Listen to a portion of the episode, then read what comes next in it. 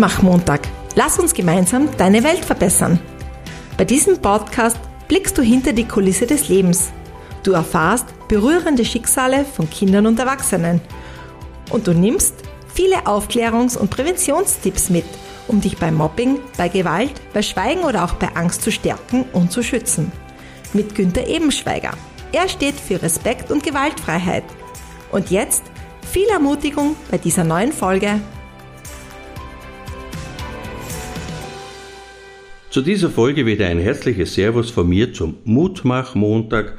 Lass uns gemeinsam deine Welt verbessern. Im Teil 2 über Cybergrooming sage ich dir konkrete Tipps und Rezepte und berichte auch über die Folgen für betroffene Kinder. Der dritte Teil ist dann den Kindern gewidmet, um sie mit einem eigenen Kinderpodcast zu stärken, zu schützen und ihnen bei Bedarf auch zu helfen. Ich beginne heute mit einem Zitat von Albert Einstein. Er sagt, es gibt keine großen Entdeckungen und Fortschritte, solange es noch ein unglückliches Kind auf Erden gibt. Und unglückliche Kinder und auch Erwachsene gibt es auch in Österreich zu Tausenden, die wir zumeist nicht sehen, nicht hören, nicht spüren, weil sie aus Angst, aus Scham, wegen eines Schweigegebotes weil ihnen nicht geglaubt wird oder weil sie zwar reden, ihnen aber niemand wirklich zuhört oder weil ihnen erst gar nicht geholfen wird, schweigen. Und jetzt zum zweiten Teil Cybergrooming. Wörtlich übersetzt bedeutet Grooming vorbereiten.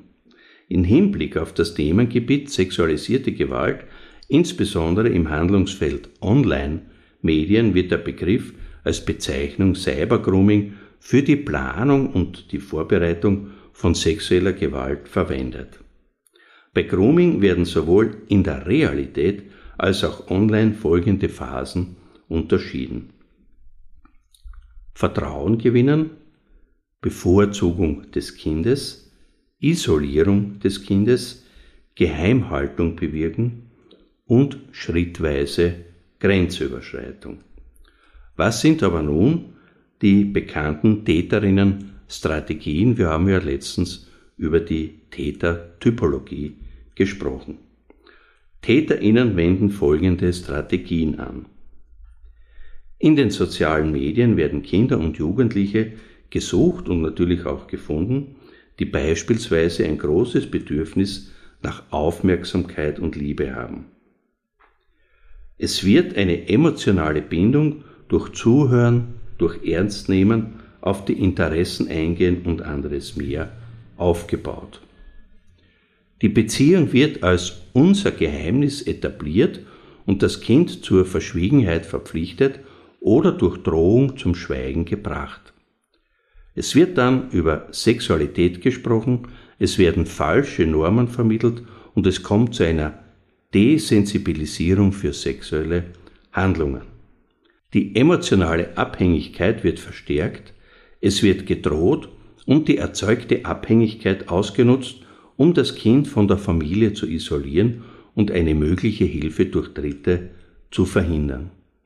Und wenn es tatsächlich zu einem Treffen in der realen Welt mit dem betroffenen Kind oder Jugendlichen kommt, werden attraktive, außergewöhnliche Dinge unternommen. Zu den Risiken.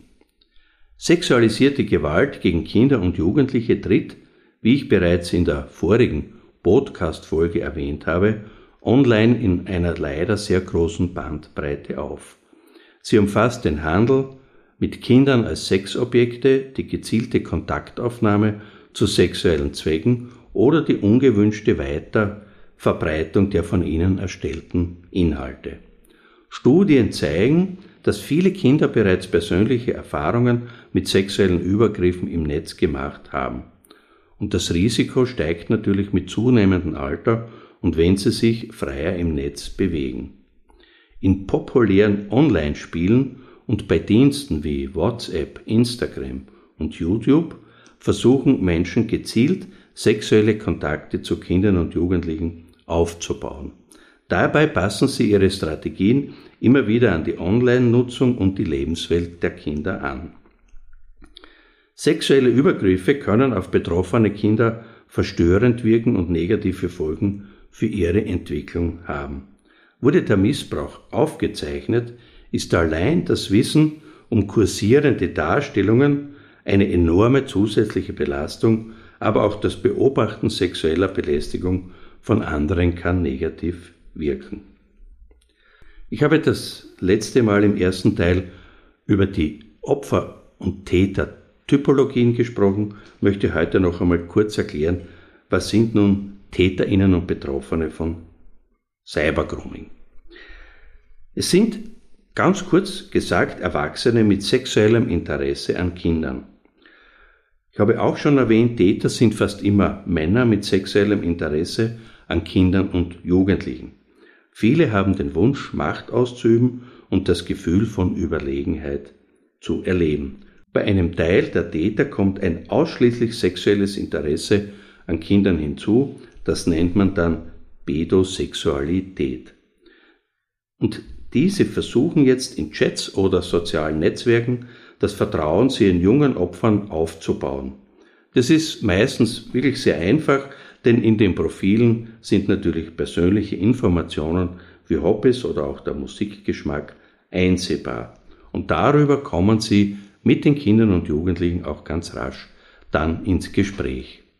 Und die Täterinnen versuchen, die Betroffenen emotional an sich zu binden. Dann wollen sie sich mit ihnen zum Beispiel gegen die vermeintlich strengen Eltern verbinden, um die Kinder und Jugendlichen von ihrem sozialen Umfeld ihren Freundinnen, ihren Familien zu isolieren. Denn natürlich soll keiner mitbekommen, was sie machen. Wenn die jungen Menschen das jetzt nicht tun, was die TäterInnen von ihnen wollen, drohen sie ihnen damit gegebenenfalls verschicken sie intime Bilder oder sie drohen diese zu veröffentlichen oder ihren Familien etwas anzutun. Also Erpressung ist eine ganz gängige Masche bei Cybergrooming. Und natürlich schützt die Anonymität im Internet die Täter. Die Täter müssen sich daher kaum Sorgen machen, dass sie entdeckt werden. Dem im Internet ist man ganz leicht unbeobachtet. Die Anonymität im Netz ermöglicht es auch, persönliche Angaben so zu verfälschen, wie zum Beispiel falscher Name, falsches Profilbild etc., dass die Kinder denken, sie würden mit Gleichaltrigen chatten. Und dazu kommt jetzt die jugendliche Neugier. Nach und nach verwickeln die TäterInnen Kinder und Jugendliche in sexuelle Gespräche oder Handlungen. Oft fühlen sich die Betroffenen zuerst geschmeichelt, wenn ihnen zum Beispiel Komplimente zum Profilfoto gemacht werden. Wenn das Gespräch dann aber in die sexuelle Richtung abdriftet, sind sie entweder überrumpelt oder neugierig, weshalb sie das Gespräch nicht sofort beenden. Die ganz normale jugendliche Neugier wird daher von den Erwachsenen im Internet ausgenutzt. Und das möglicherweise entstehende Schamgefühl spielt jetzt den Täterinnen in die Karten. Außerdem verlieren Kinder und Jugendliche im Internet oft die Schutzmechanismen aus der realen Welt. Sie fühlen sich zu Hause am Laptop oder am Handy sicher und bauen schnell Hemmungen ab. Und jetzt die Frage nach den Risikofaktoren für dich als Mutter oder Vater. Und natürlich gibt es bestimmte Faktoren, die das Risiko erhöhen, Opfer von Cybergrooming zu werden. Und das sind beispielsweise, wenn man jung ist, das heißt 98 Prozent der betroffenen Kinder sind 13 Jahre oder jünger. Wenn Kinder schon Erfahrungen mit Cybermobbing hatten, wenn es einen kleinen Freundeskreis gibt, eine schlechte Beziehung zu den Eltern, wenn Vertrauenspersonen fehlen, wenn Kinder ein geringes Selbstbewusstsein aufweisen und ein Risikofaktor ist natürlich auch, wenn Kinder ganz lange oder sehr hohe tägliche Chatdauer äh, haben. Die Bandbreite an sexuellen Übergriffen auf Kinder oder Jugendlichen im Internet ist leider groß und auch die Zahl der Fälle aus diesem Spektrum ist enorm. Die Frage ist immer, wo beginnt jetzt eigentlich sexualisierte Gewalt und die beginnt, wenn die Grenzen des sexuellen Selbstbestimmungsrechts überschritten werden. Und da muss man ja ganz klar sagen, dass das eben nicht erst der Fall ist, wenn strafbare Handlungen vorliegen, wie etwa bei Darstellungen sexueller Missbrauchshandlungen an Kindern. Auch die unerwünschte sexuelle Ansprache von Kindern durch fremde oder bekannte Personen in den sozialen Medien, zum Beispiel über private Nachrichten und das sexuelle Kommentieren alltäglicher Kinderbilder verletzen die persönliche Integrität der Kinder. Darstellungen sexualisierter Gewalt an Kindern und Jugendlichen kursieren im Netz in unterschiedlichsten Ausprägungen. Sie zeigen unter anderem explizite sexuelle Handlungen, sexualisierte Posen oder voyeuristische Szenen, die heimlich aufgezeichnet wurden. Auch wirklichkeitsnahe, computergenerierte Bilder, die kaum von realen Darstellungen zu unterscheiden sind, sowie textliche Beschreibungen sexualisierter Gewalttaten gegenüber Kindern und Jugendlichen werden online verbreitet. Kinder und Jugendliche geben oft unbewusst private Informationen preis, posten öffentliche Links zu Profilen bei Snapchat und YouTube oder versehen ihre Instagram-Posts mit ihrem aktuellen Standort. Das birgt jetzt das Risiko, von anderen Personen identifiziert und auch offline Übergriffen ausgesetzt sein zu können. Online-Spiele wie Clash of Clans oder Minecraft sind ebenfalls Anbahnungsplattformen für Täterinnen. Immer wieder werden Fälle bekannt, in denen die Chat-Funktion missbraucht wurde, um mit Minderjährigen Kontakt aufzunehmen. Das heißt, über gemeinsame Aktivitäten im Spiel wird schrittweise Vertrauen aufgebaut und das kann selbst in speziell für Kinder eingerichteten Communities passieren. Und jetzt zur wichtigsten Frage, wie schützt du dein Kind vor Missbrauch im Netz? Es ist unrealistisch, Kinder auf alle möglichen Situationen vorzubereiten, daher sollte dein oberstes Ziel sein, dein Kind altersgerecht an die Nutzung von interaktiven Online-Angeboten heranzuführen und es sollte ermuntert werden, sich bei unangenehmen Situationen bei dir anzutrauen. Vertraut sich dein Kind dir an, ist es am wichtigsten, dass du Ruhe bewahrst und dem Kind als erstes das Gefühl vermittelst, dass so eine Erfahrung bereits sehr vielen passiert ist und das Kind selbst keinerlei Schuld an dem Geschehen hat, sondern allein der oder die Täter oder Täterin dafür verantwortlich ist, was passiert ist. Eine bedeutende Rolle spielt die Stärkung des eigenen Selbstwertgefühls Insbesondere jüngeren Kindern muss verdeutlicht werden, dass sie ihren Gefühlen trauen können, wenn ihnen eine Situation seltsam erscheint. Daher sollte deine Erziehung auch am Selbstvertrauen des Kindes ansetzen und dazu ermutigen, eigene Grenzen zu erkennen. Generell muss sowohl bei der Aufklärungs- und Sensibilisierungsarbeit als auch bei der Thematisierung von Handlungsstrategien für Kinder in der Online-Kommunikation zu jeder Zeit verdeutlicht werden, dass dein Kind keine Schuld trägt, wenn der Kontakt trotz entsprechender Abwehrversuche weiterhin existiert oder eben Täter oder Täterinnen sie erneut kontaktiert haben. Wichtig ist, dass die Schuld selbst bei Missachtung deiner Tipps immer bei den Täterinnen und niemals bei deinem betroffenen Kind liegt. Das altersgerechte Risikomanagement liegt daher in deiner Verantwortung oder zumindest Mitverantwortung. Um Kinder vor Cybergrooming zu schützen, hilft ein Gespräch über die möglichen Risiken von Chatangeboten und je nach Alter kannst und sollst du deinem Kind erklären, welche Absichten Täter oder Täterinnen beim Cybergrooming mit einer Kontaktaufnahme verfolgen. Wenn dein Kind die Vorgehensweisen der Groomerinnen kennt, können erste Anzeichen es leichter stutzig machen, den Kontakt abbrechen und, wenn das Vertrauen passt und du deine Emotionen im Griff hast, dein Kind zu diesem Thema zu dir kommen lassen. Damit sich aber dein Kind in solchen Situationen an dich wendet, ist daher ein gutes Vertrauensverhältnis wichtig. Wenn dein Kind keine Angst vor Strafen haben muss und es auch einmal Themen ansprechen kann, die deinem Kind peinlich sind oder wenn es dadurch ein Verbot verletzt hat, wird es in einem Fall von Cybergrooming bei dir als Mutter oder Vater Unterstützung suchen. Neben einem guten Gespräch ist auch die Auswahl der Online-Angebote ein wichtiger Baustein zum Schutz gegen Cybergrooming im Netz. Gerade für jüngere Kinder sind altersgerechte, übersichtliche und moderierte Kinder-Communities geeignet. Ältere Kinder natürlich wollen zunehmend bekannte und beliebte Angebote nutzen, die eben nicht speziell auf ihre Altersgruppe ausgerichtet sind. Hier bleibe am besten im Gespräch und zeige Interesse an den Online-Aktivitäten deines Kindes oder Jugendlichen. Wenn du als Mutter oder Vater von Belästigungen oder Missbrauch im Netz erfährst, sprich zuallererst mit deinem Kind behutsam und ruhig über den Hergang sowie über die nächsten Schritte und sichere die Beweise per Screenshot. Aber mache bitte an dieser Stelle deinem Kind keine Vorwürfe, schimpfe nicht, reagiere auch nicht emotional und sprich keine Verbote aus, sondern stelle meine vier Fragen. Erstens, wie geht es dir?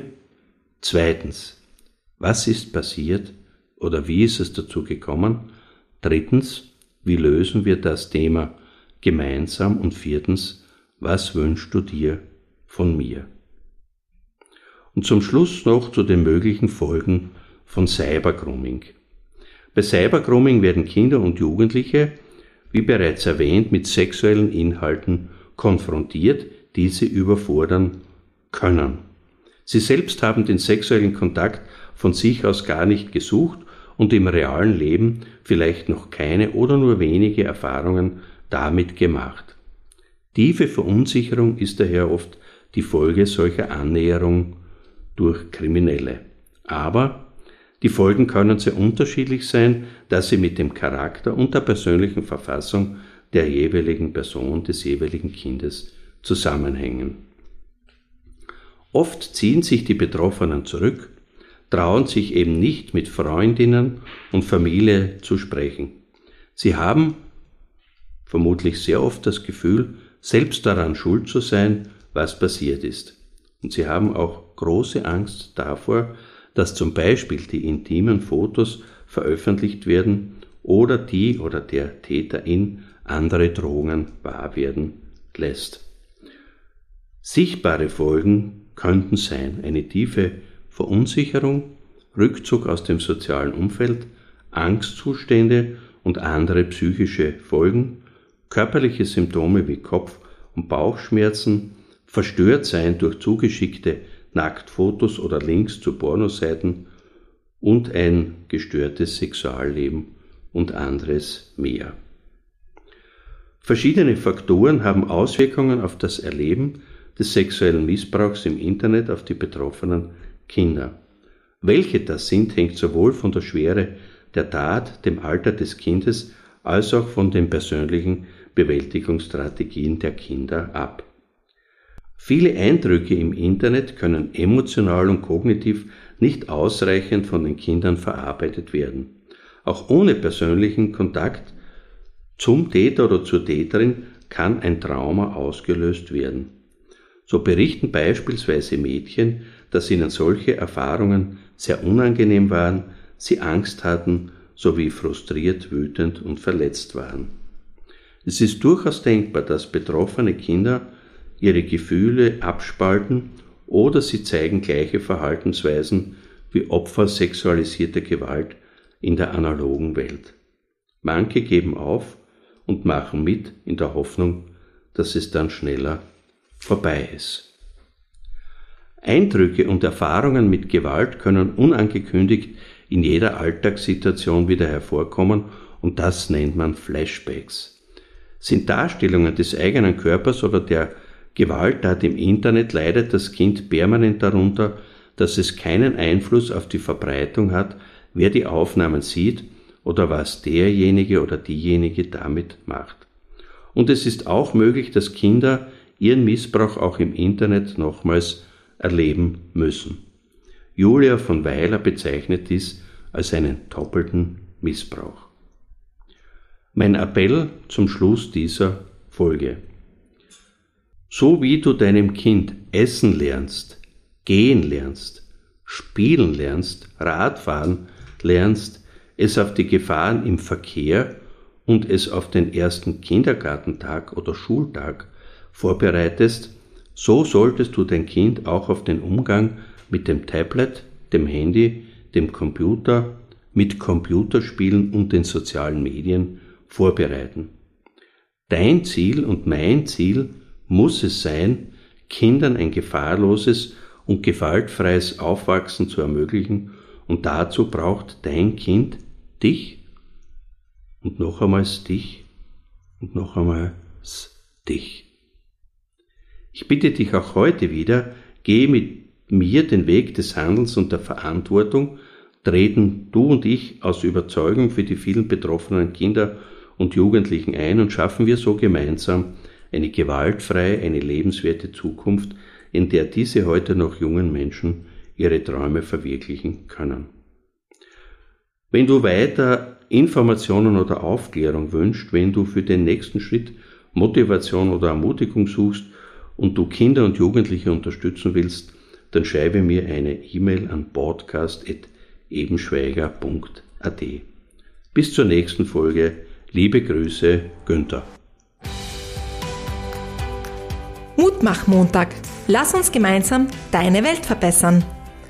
Günther reicht dir auch gerne zukünftig die Hand, spricht dich persönlich an und gibt dir eine Stimme. Weil einander Vertrauen ist ein entscheidender Faktor, um dich zu stärken und zu schützen. Du kannst Günther unter der Mailadresse podcast.ebenschweiger.at kontaktieren. Und jetzt weiterhin viel Ermutigendes in der kommenden Woche. Und bis bald ein herzliches Servus